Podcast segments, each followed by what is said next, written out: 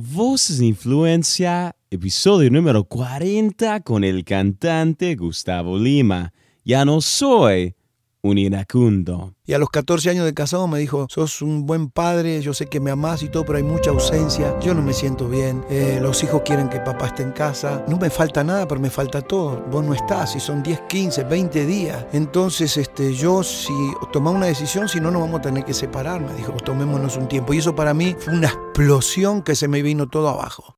Hola querido amigo, bienvenido a tu programa Voces Influencia transmitido por tu cadena de enlace, una imagen que viene desde lo alto. Yo soy tu anfitrión Joshua Galdes. En el libro de Mateo, capítulo número 16, versículo número 25, dice lo siguiente, ¿de qué le sirve al hombre ganar todo el mundo si pierde su alma?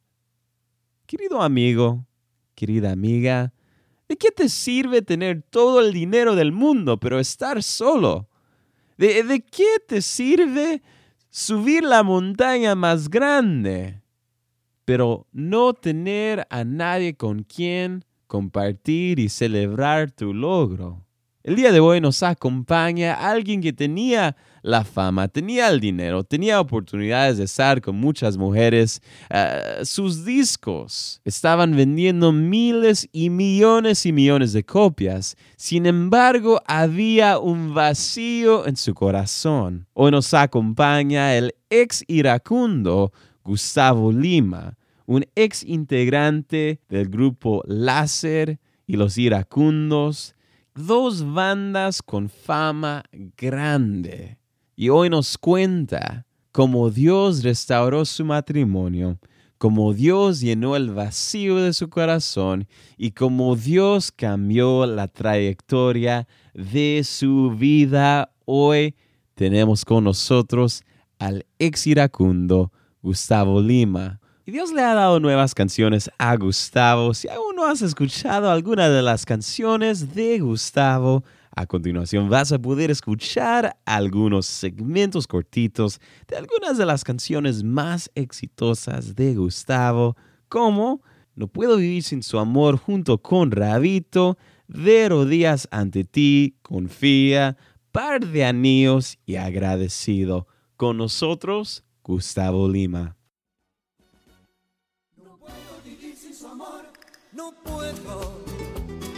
Grande, sublime y perfecto, ese es mi Dios. Que siento yo compartirlo con todo aquel que quiera una vida verdadera y llena de amor. No puedo vivir sin su amor, no puedo. En él encontré yo la paz que tanto busqué. Y hoy vivo agradecido de ser yo un elegido que camina de su mano en amor y fe.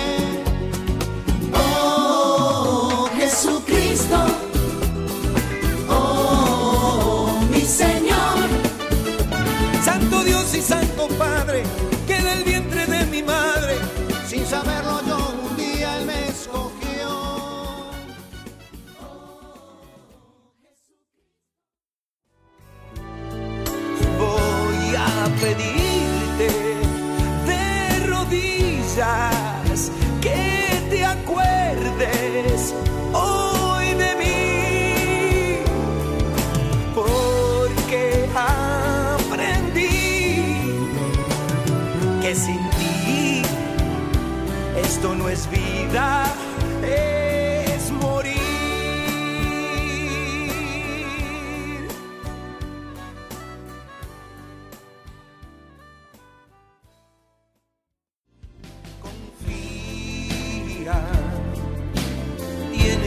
Padre del cielo que te ha escogido.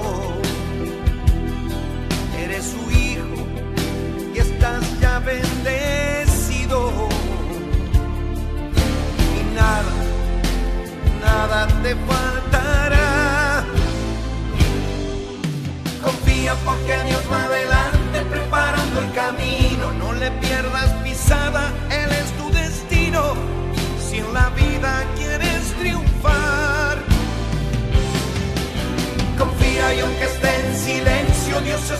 moviendo, levanta tus manos, su gloria está cayendo.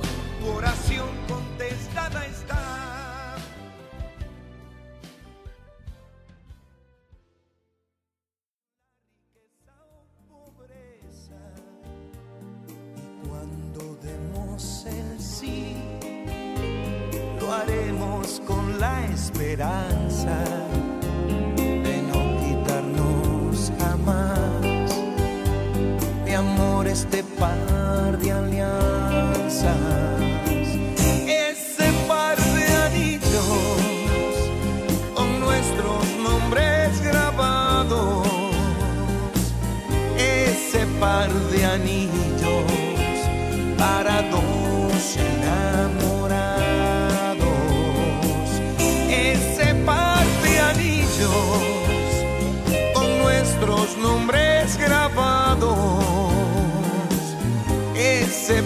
de anillos para dos enamorados.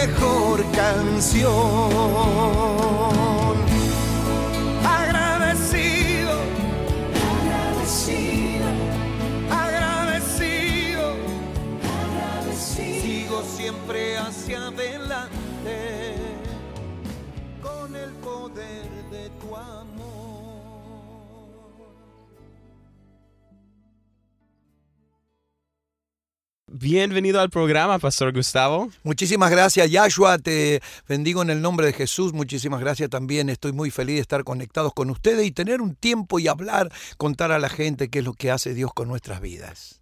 El día propio que estamos grabando esto, usted cumple 33 años con su amada esposa Andrea y también va a ir de viaje a El Salvador pronto y hay muchas cosas, proyectos, pero ah, quisiera preguntarle, ¿qué es lo que lo tiene más entusiasmado estos días? Lo que me tiene más entusiasmado es estar vivo y servir a Cristo. Es lo que más me gusta hacer, este, estar siempre pendiente de lo que Dios quiere hacer con la vida de cada uno. Eh, diga- digamos también el don de la música que Él me ha dado es una de las cosas que le agradezco a Dios. Estamos en el estudio de grabación, rodeados de música, rodeados de guitarra, de instrumentos aquí, y este es el lugar generalmente donde me paso mi día, donde oro, digamos que es mi riconcito, y es lo que siempre hago, digamos, en estos días me tiene entusiasmado seguir componiendo para el Señor, eh, lo que Él me ha regalado, el talento para servirle a Él. Mucha gente lo conoce, quizás lo han escuchado predicar, quizás cantar, quizás algunos por ahí lo escuchaban hace años ah, y, quizás algunos han escuchado su música reciente, pero en el programa nos encanta conocer a nuestros invitados y más allá de sus plataformas, conocer sus historias y ah, con usted quisiera preguntarle... ah, ¿Dónde nació Gustavo Lima? ¿Cómo fue su niñez? Ah, ¿Cómo era Gustavo como niño? Bueno, yo nací en Argentina, en Buenos Aires, en el año 54, soy del otro siglo, cuando el, aire, eh, cuando el arco iris era blanco y negro todavía. Nací en 1954, tengo dos hermanos menores, este, mis abuelos, los cuatro abuelos vienen de Italia, eh, mis papás nacieron en Argentina, pero eran, venían de- este, hijos de italiano, hablaban en italiano, vivían en el campo, los que vienen a hacer los ranchos en México, los farm aquí en Argentina, y este, desde niño este, tuve interés por la música, mi papá siempre quería que estudie guitarra y un día toqué una cuerda de la guitarra cuando iba a una parroquia, a una que yo empecé a estudiar guitarra en el pueblo de José Cepaz, de donde soy, y toqué una nota y esa nota llenó mi cerebro y dije, esto quiero hacer yo. Y desde los seis años comencé a estudiar guitarra hasta los 15, guitarra clásica, después descubrí la guitarra eléctrica, a mi papá no le gustó mucho el sonido, pero este, fue un llamado muy fuerte. Y bueno, me dediqué a la música, hice otras cosas, terminé estudios, pero siempre era la música lo que más me atraía, lo que realmente me destacaba, era el que cantaba en los cumpleaños, en la fiesta, eh, me usaban para todo, pero ya después ya de teenager comencé a tener un grupo, empezamos a viajar a los 17 años y me di cuenta que iba, eso iba a ser en mi vida. Acabamos de mencionar el día de hoy que estamos grabando esta entrevista, cumple 33 años con su amada esposa Andrea. Ah, y quisiera preguntarle, ¿cómo se conocieron? Queremos que comience desde los inicios. ¿Quién le dio el ojo a quién? ¿Cómo uh, pasó todo? mira, es una historia, es de película, ¿eh? Porque las familias se conocían, aunque no vivíamos en el mismo barrio, vivíamos a una distancia de una hora. Este, mi papá y mis padres eran muy amigos de los papás de Andrea de los abuelos, y, pero por años, eh, desde que eran solteros se conocían antes que las familias este, tuvieran sus hijos. Y un día me fueron, me llevaron, a, mi papá me lo llevé yo a mi padre a ver a, su amigo, que era el abuelo de Andrea, y la vi a Andrea. Yo la conocía desde, desde más chica, pero hacía años que no la veía. Y después la volví a ver al año y un día nos encontramos, salimos a comer y fuimos al cine y, y a mi papá no le gustó mucho. Me dice, vos andás de un lado para el otro con el grupo cantando de aquí para allá. Dice, no me haga quedar mal con la nieta de mi, de mi amigo. Pero los propósitos son de Dios. Y estuvimos viéndonos así como amigos unos meses hasta que un día este, comenzamos a salir como novios. Estuvimos tres años y medio de noviazgo. Es decir, que hoy llevo con Andrea 36 años y medio que nos conocemos. Y sí, dime. Y usted es súper romántico. ¿Cómo, ¿Cómo le propuso el matrimonio a ella? Bueno, en realidad primero le compuse una canción que se llama El par de anillos, cuando ya tenía 15 mm. años, había cumplido. Mira qué jovencita que era. Este, era una niña.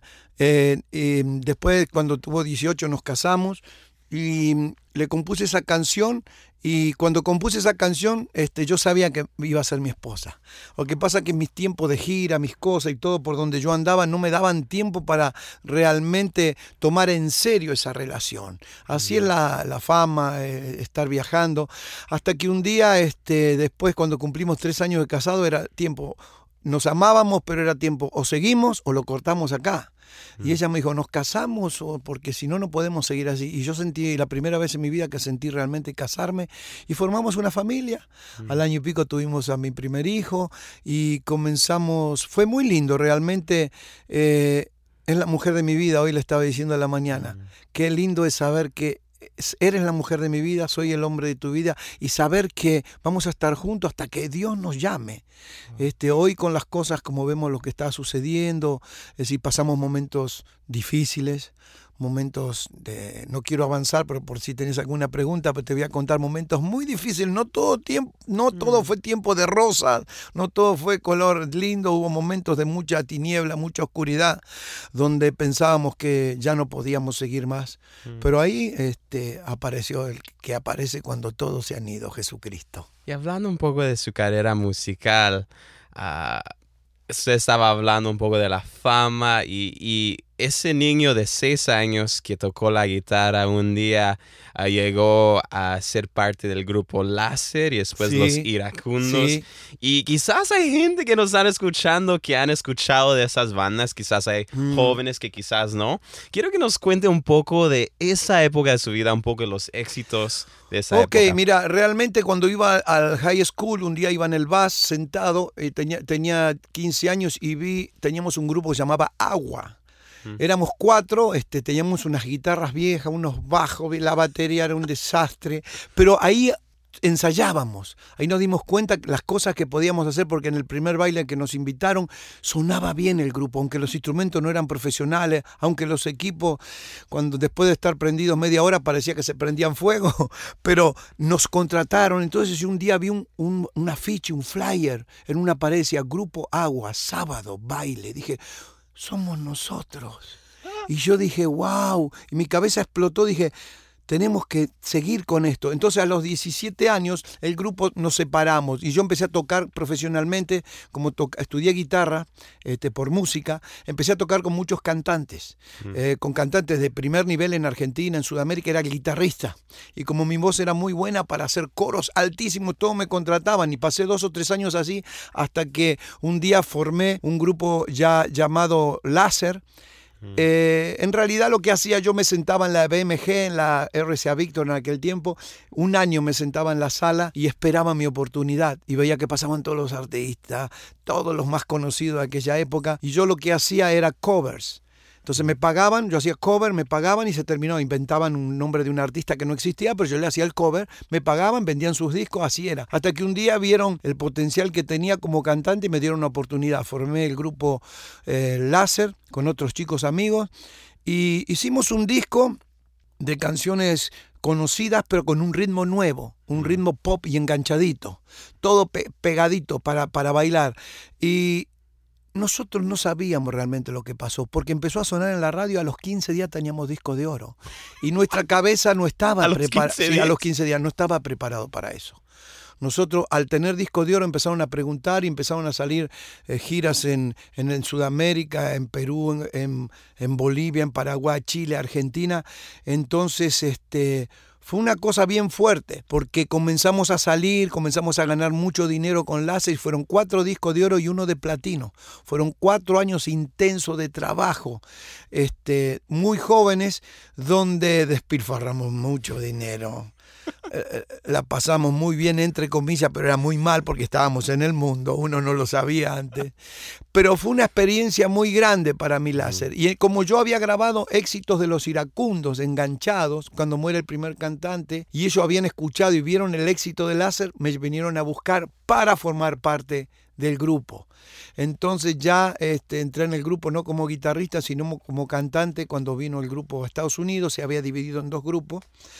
Entonces vine con Febro, él, este, falleció hace unos años, y vine con los iracundos y en el año 91 aquí.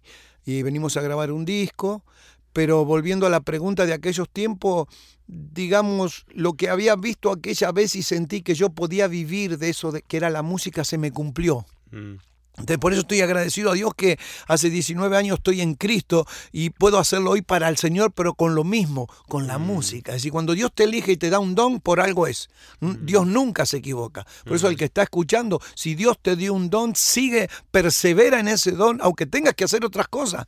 Porque yo cuando tenía 17 años tenía que ir al colegio, tenía que pagarme mis cosas y, y como sea, me recuerdo que pintaba letras, hacía dibujos, hacía cosas y de eso pagaba mis cosas y los sábados y domingos iba a tocar y así era mi vida, hasta que un día pude realmente vivir de lo que era la música, ¿no?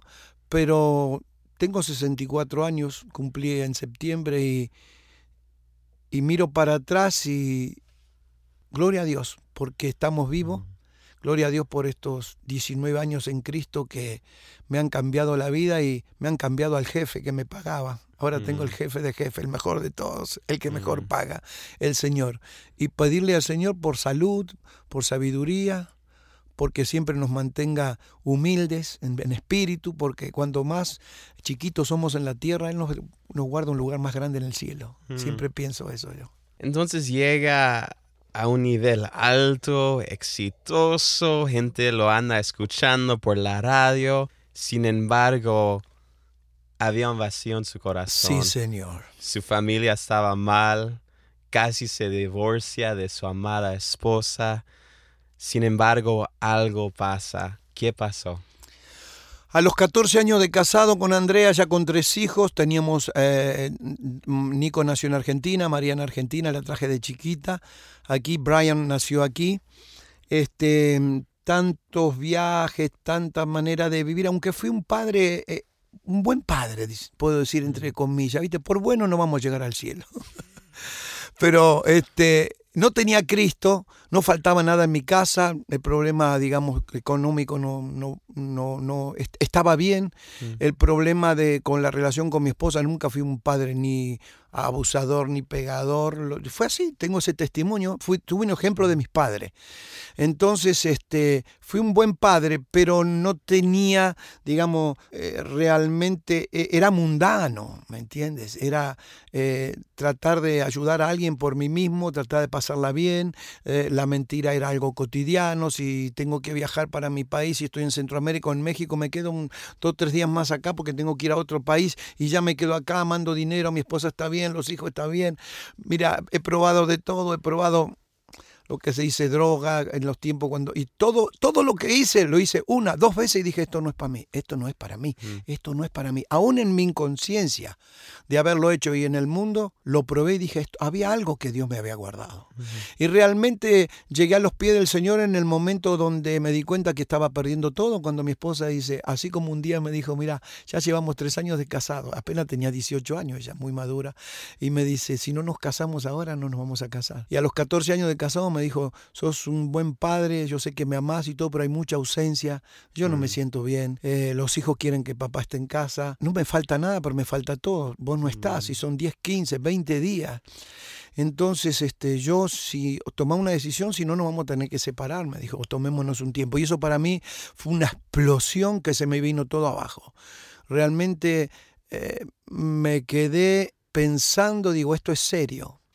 Y, pasamos ocho meses difíciles en nuestra vida donde yo no quería. Realmente yo quería seguir haciendo lo que hacía, me convenía, eh, me sentía bien. Y, en el peor momento donde ya habíamos comenzado a ver abogados y cosas para terminar eso y yo pensar irme a vivir solo, ella hacer su vida, así mantenernos con los hijos, ahí apareció un angelito llamado Rabito, siempre digo, que le habló a mi esposa de Cristo. Mm. Y ahí ella como vio una oportunidad, dijo, Dios lo puede cambiar. Primero la cambió a ella, ella recibió al Señor por medio de Rabito, este, y, y comenzaron a orar por mi vida. Y no oraron mucho, viste que hay muchos testimonios de gente que ora 10 años, 5 años, un año, 20 años. Oraron tres meses nomás, mm. porque a los tres meses yo busqué del Señor. Pero llegué como llegamos al Señor todos, hecho pedacitos, para que el Señor comience a juntar todos esos pedacitos y haga una criatura nueva. Mm. Y el 12 de diciembre de 1999 también apareció Rabito invitándome, insistente, el hermano Rabito, este, invitándome a una iglesia y yo la verdad que no quería. Eh, ahora, antes tenía el problema de que Andrea me dijo, o nos separamos o, o cambias tu vida y quédate y hacemos otra cosa, no viajes más, te necesito. Pero ahora veía otra mujer, veía una mujer que estaba, era religiosa para mí, que le gustaba ir a la iglesia, que, le, que, leía la Biblia y yo decía, wow, eh, no, ahora peor, ahora sí quiero estar solo. Mire cómo es el diablo, eh, mirá cómo es el diablo. Mm. Y así como Dios tiene planes para nosotros y propósito, el enemigo también lo tiene. Mm. Y si no sabe, nosotros somos los que en nuestro libre albedrío tenemos que tomar las decisiones. Gloria a Dios que hizo una decisión este, la hice a medias en realidad. Rabito me había invitado a una iglesia, Calvary Chapel en Diamond Bar, y yo sabía que me había invitado a esa iglesia, pero lo borré de mi mente y de mi corazón. Y salí ese domingo, recuerdo, a, con mi carro nuevo, un carro convertible, me acuerdo que negro, que alemán, dije, no, me voy a buscar una novia más joven y voy a hacer mi vida, mira mis pensamientos. Y terminé en esa iglesia.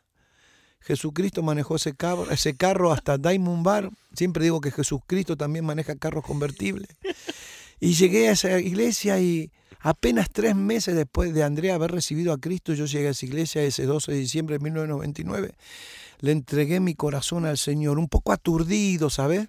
Pero Dios me mostró en la palabra eh, lo que el pastor predicaba y cuando hizo el llamado realmente quién era yo. Es como que me salí del cuerpo y me, vi de afuera y me dio mucha vergüenza y mucha mm. pena y de realmente lo que era. Eh, yo siempre digo, yo me consideraba una persona buena y siempre fui de, de ayudar a la gente, pero siempre digo que el cielo, el infierno va a estar lleno de gente buena sin Cristo gente buena sin Cristo. Pero el cielo va a estar lleno de pecadores que se arrepienten y confiesan a Jesús como su Salvador. Y ese día me di cuenta que mi bondad no servía para entrar al cielo. Y ese día me di cuenta que tenía que arrepentirme y reconocer a Jesús como mi Salvador. Y recuerdo que corrí este, tuve mis luchas porque escuchaba una voz que me decía ridículo, no lo hagas, pero más fuerte era la voz del Señor y corrí hacia el altar y me tiré al piso, lloré.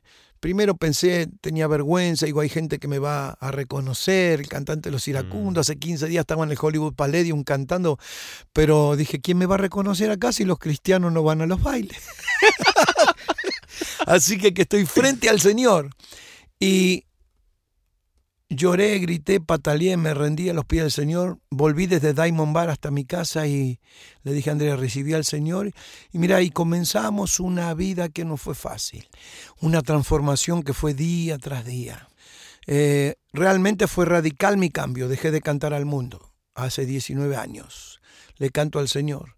Esperé en Cristo que me dé las canciones para comenzar a, a, escribirle a él porque el don que me había dado de la música, de, escritor, yo lo tenía que usar para el Señor. Y comencé a escribir, hice un disco con canciones nuevas, llamada Esperanza, eh, ya nos, em, canciones que hablaban del testimonio. Y ese disco salió y funcionó muy poco. Mm. Pero un día estábamos con mi esposa, ya al año y medio de ser cristianos en Miami, con los hijos en un evento, habíamos ido a, no a, ministrar, yo iba a cantar una canción y alguien se me acercó, dijo, usted, Dios lo va a usar si canta las canciones que usted cantaba en iracundos, pero para Cristo. Si Dios lo toca y el Espíritu Santo lo toca, me dice, cambie las letras. Mm. Y me quedé pensando. Y, y volvimos acá y empezamos a orar con mi esposa y sentí eso de que hay mucha gente que está esperando esto, ver mm. el cambio. ¿Y cómo va a ser eso? Con las canciones viejas con una nueva letra. Y nos pusimos a orar y en una noche Dios nos dio siete letras con mi esposa. Entonces pedí los permisos a la compañía, a RCA Víctor en Argentina, para poder cambiar la y me dieron el permiso, grabé y eso fue una cosa tremenda porque la gente empezó a buscar quién era y, a ver qué había pasado. No se habían enterado que el cantante de Iracundo se había convertido. Con ese disco se enteraron y empezaron a, llamarnos eh, personas para dar testimonio, para ir juntos con mi esposa, consejerías mm, eh, eh, matrimoniales, cosas que nosotros éramos muy nuevitos, todavía no estábamos preparados. Mm. Entonces en Dios nos fuimos preparando y fue una gran bendición. Y te digo que uno de mis compañeros que hoy está con el Señor, León y Franco, el guitarrista, el Bocha, recibió a Cristo conmigo. Eh, él partió con el Señor hace tres años, pero no tuve la oportunidad de poderle hablar a otros integrantes. Ellos tres fallecieron ya, y eso es lo que llevo a veces en mi corazón, porque tal vez mm. no pude haber recibido a Cristo antes, porque ellos habían fallecido antes. ¿Me mm. entiendes? Pero bueno, a veces me pongo a pensar y digo, sabemos que los tiempos son de Dios, nos ajustamos a lo que dice la palabra. En Filipenses eh, 4.3 eh, dice, todo lo puedo en Cristo que me fortalece. Y ese es mi versículo preferido en las luchas que aún tenemos como cristianos, como pastores, como hijos de Dios, como hijos de la casa, que la iglesia. Eh, para decirle a la gente que alguien me preguntó el otro día, me dice, a mí me gustaría, me escribieron de Argentina, me gustaría ser como usted, dice que no tiene problema. Dije, yo debo tener más problemas que usted, solamente que se los entrego a mi mm. Señor. Mm. Y a veces vengo cansado, vengan los cansados, a veces vengo trabajado, vengan los trabajados que yo los haré descansar, dice mm. el Señor. Y poner, depositar toda la confianza en el Señor y confiar en Él. Es todo mm. lo que debemos hacer. Eh, mirar el, eh, cada día cómo está nuestro corazón, ser agradecidos a Dios, eh, cada mañana salir en victoria, no dejar que nada ni nadie nos ponga el pie en la cabeza, porque somos hijos de un rey, porque tenemos un reino que Dios nos tiene preparado y como todo reinado hay una puerta para entrar. En ningún mm. reinado entras por los costados, entras por la puerta y esa puerta está Jesucristo. Mm. Y nuestro Rey de Reyes y Señor de Señores este, quiere que hagamos todas las cosas poniendo la mirada en Él. Mm. Yo amo, en Cristo amo a todas las personas.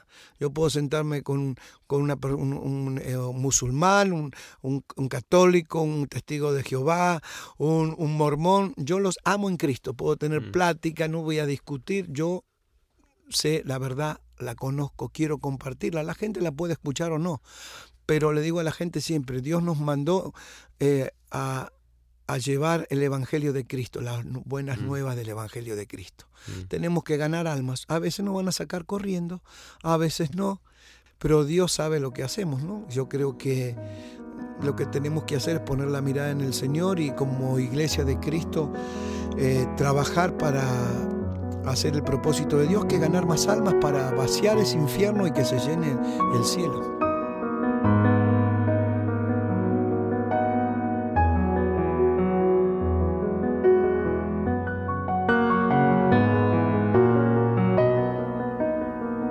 Estás escuchando Voces de Influencia, transmitido por tu cadena de enlace. Yo soy tu anfitrión Joshua Galdes y el día de hoy tenemos con nosotros al ex iracundo Gustavo Lima. Y aquí continuamos con su historia.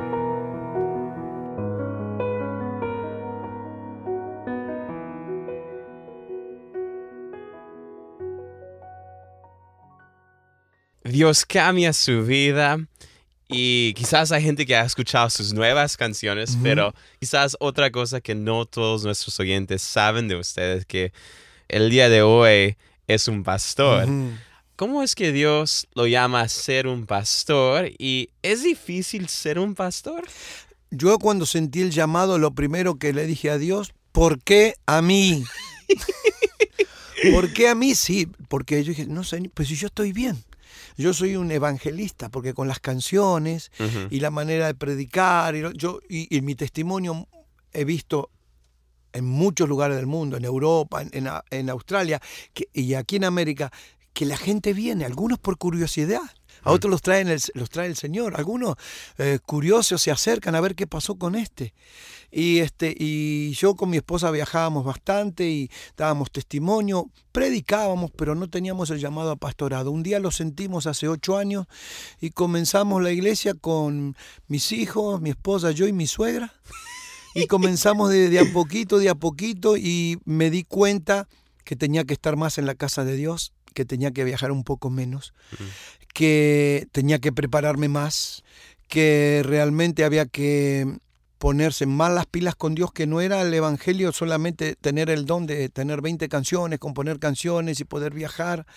Eh, gloria a Dios por los, eh, los siervos y siervas que viajan y que Dios los usa como, como salmistas. Yo me considero un salmista, pero el llamado de pastor fue más fuerte. Mm. No dejo de viajar, por ejemplo, el sábado me tomo un avión, voy a Sa- El Salvador, hago un evento el domingo y el lunes a las 7 de la mañana un avión y a la- al mediodía estoy aquí en Los Ángeles y a la tarde tengo una reunión con la iglesia Wow. de líderes. Entonces, eh, no dejo de hacerlo del pastorado y comencé a amar el pastorado, pero mucho. Comencé a ver que eh, Dios sigue abriendo iglesia, que Dios sigue usando hombres y mujeres y que eh, si nos preparamos y somos obedientes a lo que Dios quiere, si nos sometemos a, a lo que Dios quiere, Él... El don no nos va a quitar, Él no me ha quitado el don de componer y de hacer música, pero ahora me ha dado ese don especial de ser pastor, Mm.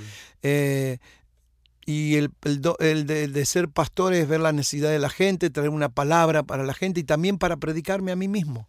Mm. A veces yo digo, este, necesitamos eh, todos los días escuchar algo nuevo, necesitamos eh, orar con el Señor cada mañana y a veces yo tengo mis subidas y mis bajadas, no de fe, pero sí de, de tantas cosas que uno hace y a veces el día no te alcanza y de repente estoy predicando y esa prédica es para mí. Mm. Y digo, gloria a Dios. Y alguno, el otro día me decía un hermano, pastor, esa prédica era para mí. No digo, era para mí. para mí también.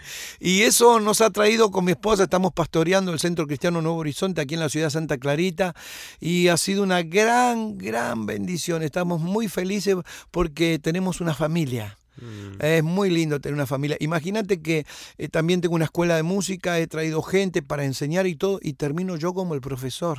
Y lo sentí hacer, aunque dije también, ¿por qué a mí, Señor? Y Dios me dijo, ¿por qué sí? Y tengo los alumnos y ahora no teníamos, teníamos mucho problema con la alabanza y ahora tenemos dos alabanzas Mm. que en medio de seis meses están preparados para tocar. Entonces dije, wow, me voy a dejar usar por Dios, no me peleo con el Señor. ¿Para qué me voy a pelear con Él si Él siempre gana? Así que, que mejor hago lo que Él me dice y, eh, le doy gracias. Lo único que le pido al Señor es que me dé la sabiduría siempre para hacer las cosas bien y ser Mm. temeroso de Él. El día de hoy ah, tiene un nuevo disco. Quisiera que nos compartiera una de las canciones del nuevo disco. Ok. Puede ser a capela o puede Sí. ser con uno de los Ujú. instrumentos como usted guste. Ok. Eh, eh, empecé a escribir nuevas canciones y había sacado un disco llamado Agradecido, después saqué uno llamado Confía, este, basado en el Salmo 125.1, los que confían en Jehová son como el monte de Sión que no se mueve y permanece para siempre. Hace seis años saqué ese disco y fue una gran bendición. Quiero contarte por qué. Porque hay una estrofa que dice, eh, mm, eh, que habla de Dios, este, tiene todo contado. No hay nada que se escape a, a la mirada del Señor. Y que si Él tiene que mover los cielos por nosotros, por nuestras necesidades, Él lo va a hacer. Y a través de, ese vers- de esa estrofa recibí miles de, de notificaciones de la gente y, y- y ver que la gente decía, aún en los momentos más difíciles, lo que estuve pasando, voy a seguir confiando en el Señor. Porque Mm. dice, tus lágrimas una por una están contadas, porque a Dios no se le escapa nada y por ti los cielos moverá. Y entonces escribí ese disco y, de- y dejé de escribir por cinco años. En realidad dejé de sacar un disco por cinco años, porque hace tres años escribí la nueva producción Guardián de mi alma. Eh, digo que el Señor es el guardián de nuestra alma. Mm. Este, él es el que con su favor, eh, dice la palabra, Él nos rodea con su favor, eh, Él es escudo de nuestra vida y tener a Jesús como el guardián de nuestra alma es estar seguro que no habrá dardo del enemigo que pueda traspasarnos. Y hay una canción que se llama Tócame y voy a agarrar la guitarra Sí. y vamos a hacerla, ¿ok? Si no es a ti, ¿quién me guiará si no eres tú? Quiero llenarme de tu presencia y de tu amor. La vida no tiene sentido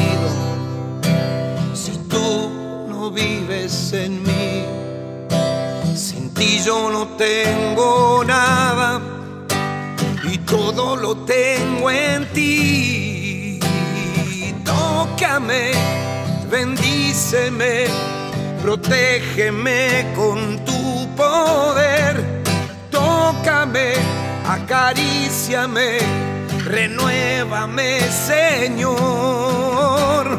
Tócame, bendíceme, protégeme con tu poder.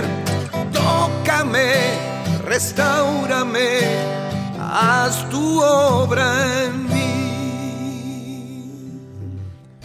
Wow, wow.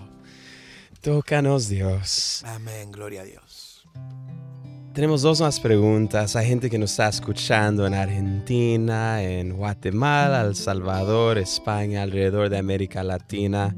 ¿Hay algo en su corazón que quisiera compartir con nuestros oyentes? Bueno, decirle a la gente que vale la pena servir a Cristo. Vale la pena servir al Señor, porque cuando servimos al Señor eh, nos parecemos más a Él. Tenemos un modelo, un superhéroe llamado Jesucristo. Pablo decía, ya no vivo yo, ahora vive Cristo en mí. Cuando Cristo vive en la vida de cada uno de nosotros, no es que no vamos a dejar de tener problemas, pero sí tenemos la solución a todos los problemas que es Jesucristo. Eh, cuidar la familia, cuidar el matrimonio y si tu vida eh, sufrió una ruptura y ya no estás con la madre de tus hijos o con el padre de tus hijos, poner la mirada en Dios para que Dios pueda en- encaminarte, quitar todo dolor, aprender a perdonar, como el Señor nos perdonó a cada uno de nosotros. No el perdón del mundo, te perdono, pero no me olvido lo que me hiciste, me la vas a pagar. Sino el perdón verdadero, el perdón de Jesús, ese perdón que Él le dijo a su Padre en la cruz, Padre, perdónalos que no saben lo que hacen. Aquellos mismos que lo estaban crucificando, a los verdugos que lo estaban matando, pero al tercer día resucitó. Y al resucitar, nosotros resucitamos con Él tus planes, tus esperanzas resucitan con Cristo. No importa lo que hoy estés pasando, no estás solo. Cristo está contigo. Aunque pase por valle de sombra y de muerte, no temeré. no temeré, dice la palabra. Recuerda que Jesús prometió estar con nosotros hasta el fin del mundo y no te sueltes de la mano de Cristo. Y comienza a caminar con el Señor, aunque sea por un valle de hueso seco. No te sueltes de las manos del Señor porque comienzas a caminar y a subir esa empinada montaña hasta la punta y desde ahí arriba vas a ver las cosas como las ve el Señor desde arriba.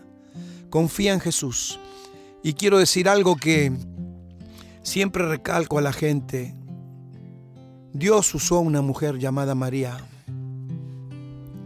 A Él le plació que ese vientre a través del Espíritu Santo pueda nacer su Hijo Jesús. Y esa María que en las bodas de Canaán estaba cuando su Hijo Jesús hizo el primer milagro, dijo algo que a mí me tocó para siempre. Ella dijo, hagan todo lo que Él dice. Hagan todo lo que Él dice, no lo que yo digo, hagan todo lo que Él dice. Y Jesús dijo, yo soy el camino, la verdad y la vida. Nadie llega al Padre si no es por mí. Solo en Cristo hay salvación. Solo en Cristo hay vida eterna, solo en Cristo hay esperanza, solo en Cristo hay sanidades, solo en Jesucristo hay milagros. Confía en el Señor. Padre, Hijo y Espíritu Santo, los tres son uno, uno son los tres. Confía en Jesús. No te apartes de Él. Comienza a mirar a través de los ojos de Cristo. Comienza a humillarte delante del Señor, comienza a doblar rodillas. Deja la religión, deja la cultura, comienza a buscar del Señor. Él está a la puerta, dice, y tocará. Si tú abres la puerta de tu corazón, la luz de Cristo iluminará todo tu ser. Te bendigo en el nombre de Jesús. La última pregunta es, el día de mañana cuando usted haya dado su último suspiro y el mundo, su esposa, hijos, congregaciones, esté recordando a Gustavo Lima, ¿Cómo quiere que lo recordemos? ¿Qué es lo que desea dejar como su legado? Como un hijo de Dios, como un hombre que ya de grande conoció al Señor y que mm, cuando me lo presentaron que tenía 14 años no lo quise recibir. Cuando me lo presentaron cuando tenía 20 años la fama fue demasiado fuerte como para andar en las cosas de Dios. Pero a los 45 años cuando todo se venía abajo, ahí apareció Jesús, el que aparece cuando todos se habían ido. Y quiero que me recuerden como un hijo del Altísimo, así de simple, como una persona que pudo hacer la voluntad de Dios sobre su vida y, si ofendí a alguien que me perdonen y que agradecido a Dios por los años que Él me pueda dar en esta tierra y saber que este es un paso nada más que no preparemos valija porque nada nos vamos a llevar. Mm. Que realmente lo que vamos a hacer es irnos a la presencia del Señor y ahí sí vamos a tener una vida eterna con Cristo. Quiero que me recuerden mm. como un hombre más. Mm. Pues ha sido un regalo compartir este tiempo con usted. Uh, para la gente que quizás lo acaban de conocer, aquellos quizás que lo han conocido desde hace muchos años, ¿qué es la mejor forma que nuestros oyentes pueden mantenerse conectados con usted y todo lo que Dios anda haciendo por usted y su ministerio? Bueno, estamos a través de las redes, me decís. Eh, estamos con gustavoLima.net en, la, en lo que es eh, la página de internet. Eh, también estoy en Facebook como Gustavo Lima, el ex iracundo. En Twitter no recuerdo, no uso mucho Twitter, pero ahí lo tengo. Y este y pueden buscar en YouTube como Gustavo Lima ex iracundo. Ponga siempre ex iracundo porque también hay un cantante brasilero Gustavo Lima con doble T.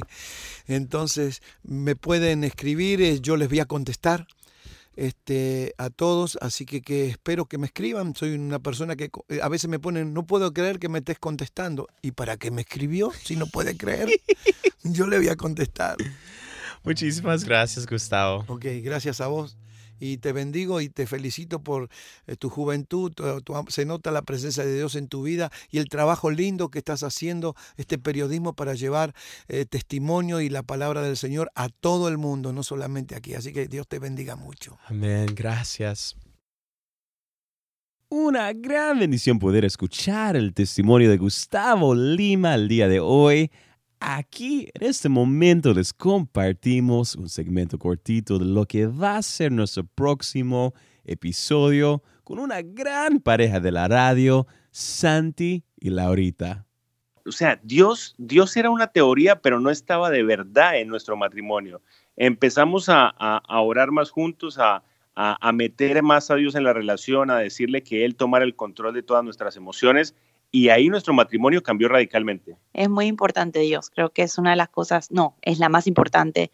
Eh, si vivimos un matrimonio sin Dios y después vimos el cambio drástico de tenerlo en la mitad, y es el consejo más grande que damos, eso es algo de tres personas, eres tú, tu esposa, tu esposo y Dios.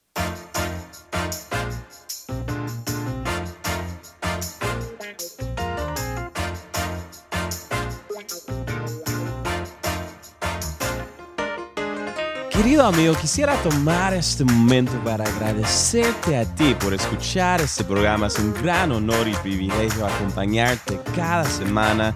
Si algo te impactó de la entrevista del día de hoy, por favor compártelo y avísanos por las redes en Facebook, Twitter o Instagram. Puedes buscar enlace y dejar tus comentarios del podcast mismo. Si nos estás escuchando por medio de iTunes y tienes un momentito, te animamos a que nos des una evaluación del programa ahí mismo, porque nos ayudaría muchísimo con nuestra meta de alcanzar a más personas. De nuevo, muchísimas gracias por escuchar Voces de Influencia. Yo soy tu anfitrión Joshua Ogaldes, despidiéndome hasta la próxima, mi querido amigo. Un fuerte abrazo. Todos aquí en enlace. Que Dios te bendiga.